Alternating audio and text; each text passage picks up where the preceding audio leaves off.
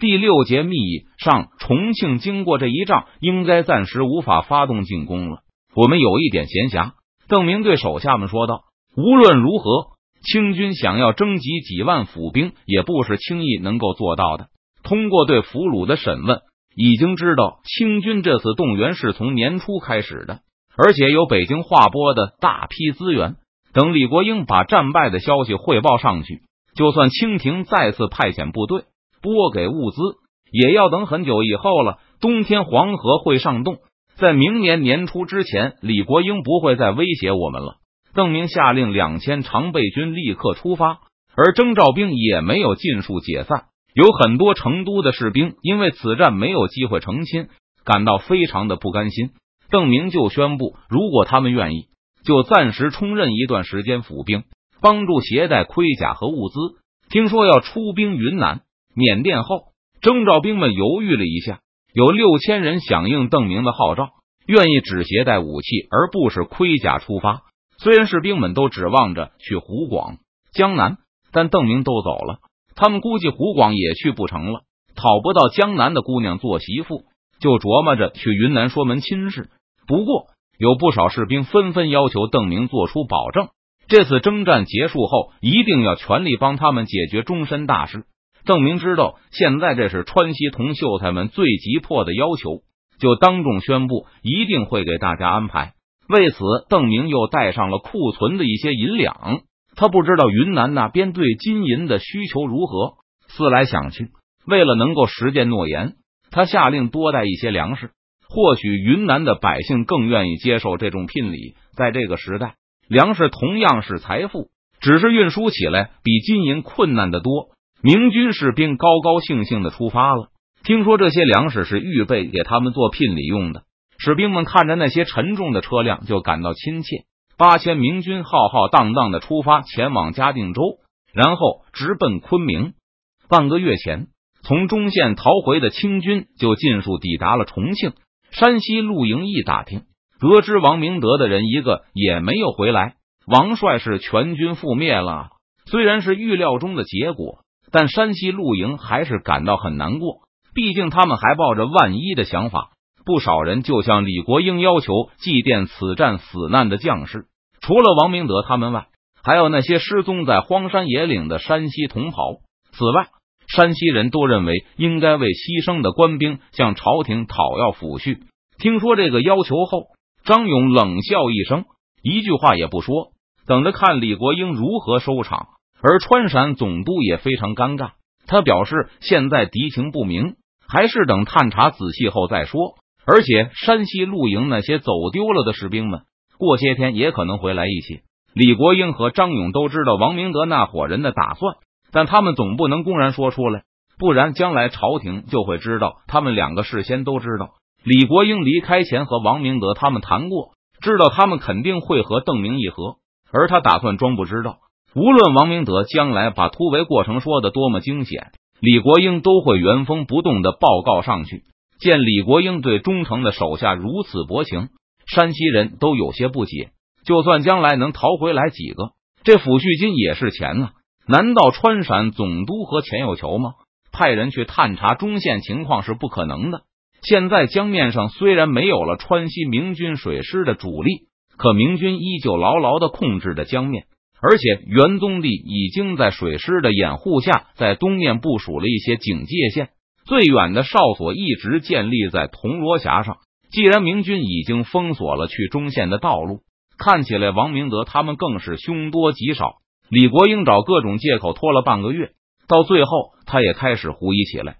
按说王明德和邓明做交易，拿到了船只，应该很快就能回来。就算李国英返回重庆的时候看到王明德先回来了，他都不会感到太奇怪。可现在一个月都过去了，中线那边依旧音讯全无。难道议和失败了？王明德他们被邓明歼灭了？李国英不禁紧张起来。中线那边的大营里还有两百驻防八旗呢。随着时间推移，不但李国英，连最恨王明德的张勇也开始疑神疑鬼。陕西提督私下里去和川陕总督商议，觉得说不定王明德他们真的遇难了。总督大人和末将都认定邓明会守信用，但要是他这次不守信用了怎么办？七万大军，邓明这贼说不定就毁约，偷袭了毫无防备的王总兵。他们张勇小心翼翼的给李国英分析道，而且越想越是有理。王总兵手里还有一万多套盔甲，干闪的工匠就是没黑没白的干，也得大半年才能做出来吧？邓明说不定就见财起意，害了王总兵他们。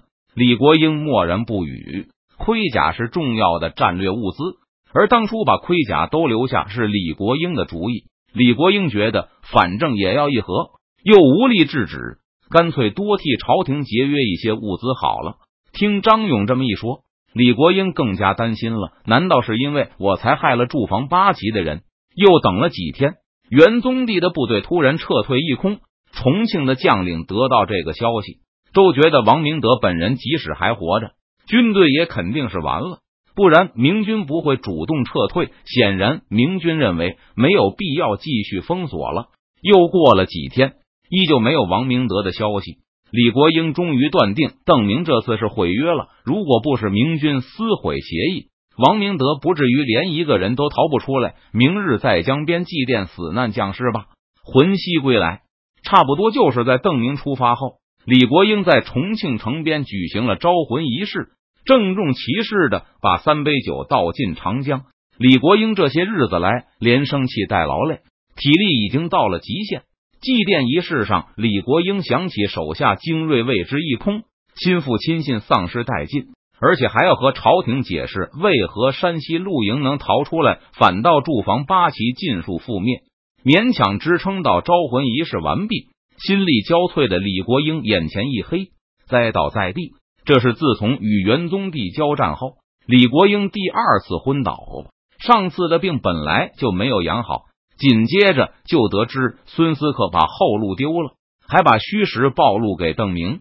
李国英带病指挥军队作战，然后翻山越岭的突围，又急匆匆的赶回重庆检查仓库，统筹全军。日理万机的李国英差不多就没有休息过一天。第二天早上，担忧老长官身体的高明瞻前去探望，看到川陕总督已经醒了过来，头上缠着布，坐在床上，仆人正给他喂粥。我已经好了，李国英有气无力的说道：“让高明瞻安心，昨天就是太累了。不过也好，我现在想清楚了，他们殉国也不是坏事，至少不会引起谣言。”再说，邓贼做下了这种事，将来谁也不会信他的话了。高明瞻用力的点点头。王明德、胡文科都和他一样被邓明俘虏过两次，这两个人下落不明，让高明瞻也生出兔死狐悲之感。接过李国英仆人手中的碗，高明瞻坐在床边，亲自服侍李国英吃粥。李国英吃了两口粥，摆摆手表示吃饱了。等我明天起来，就给朝廷写奏章。重庆是不能再守下去了。话刚说到一半，突然听到外面隐隐有鼓声传来，接着好像又响起了喧哗声。怎么回事？高明瞻眉头紧皱，转身呵斥道：“谁这么不小事？不知道总督大人身体不适吗？昨天李国英当众昏倒，重庆城里无人不知他需要静养。不要说擂鼓，就是打更的更夫都轻手轻脚，唯恐惊扰了这根干闪的擎天柱。”但外面的喧哗声越来越响，好像城内已经是人声鼎沸。高明詹疼的站起身，向李国英说道：“总督大人，下官出去看看。”把窗户打开，一脸憔悴的李国英伸手指向窗户。为了保持屋内的安静，仆人们不仅把窗户都用木板挡上，还把所有的空隙都塞住了。总督大人，高明瞻看着李国英那苍白的面孔。脸上显出了为难之色。无妨，我要知道到底出了什么事。在李国英的坚持下，仆人七手八脚的把封死的窗户拆开，一推开窗户，就听到隆隆的鼓声和人声，声音能够传到衙门深处，可想而知城内到底有多么热闹。这鼓声是从朝天门那边传过来的。李国英疑惑的问道：“岂曰无衣，与子同袍？几千清军昂首挺胸。”在嘉陵江另一面排开阵势，还唱着嘹亮的军歌，用力擂鼓，大声唱。胡文科用力的向部下们喊叫着：“让总督大人看看我们威武军容！”王明德他们在中县老老实实的待了一个月，然后通报元宗帝，一直等到明军完全撤走，才开出营地，踏上归途。而元宗帝也把上次王明德他们被俘的亲兵交还。从袁部口中得知重庆无事后，返回的清军毫无心理负担，悠哉悠哉的慢慢返回。路上还打猎娱乐了几次，秋高气爽，马壮鹿肥。打到肥美的猎物后，王明德他们和满洲太君把酒言欢，感情更是融洽。眼看到了重庆城旁，王明德他们决定给效忠多年的总督大人一个惊喜。他们深信，等李国英得知他们把盔甲都完整的带回来后，一定会高兴的开怀大笑。高明瞻向传令兵问清了喧哗的缘由后，不知道如何是好，回过头向床上看去。总督大人，这个王明德这句话没能说完，他一个箭步跃到床边，焦急的伸手去扶又一次软倒在枕头上的川陕总督。听到了高明瞻和传令兵的对答。李国英又一次昏死过去。高明瞻大叫：“大夫，快叫大夫啊！”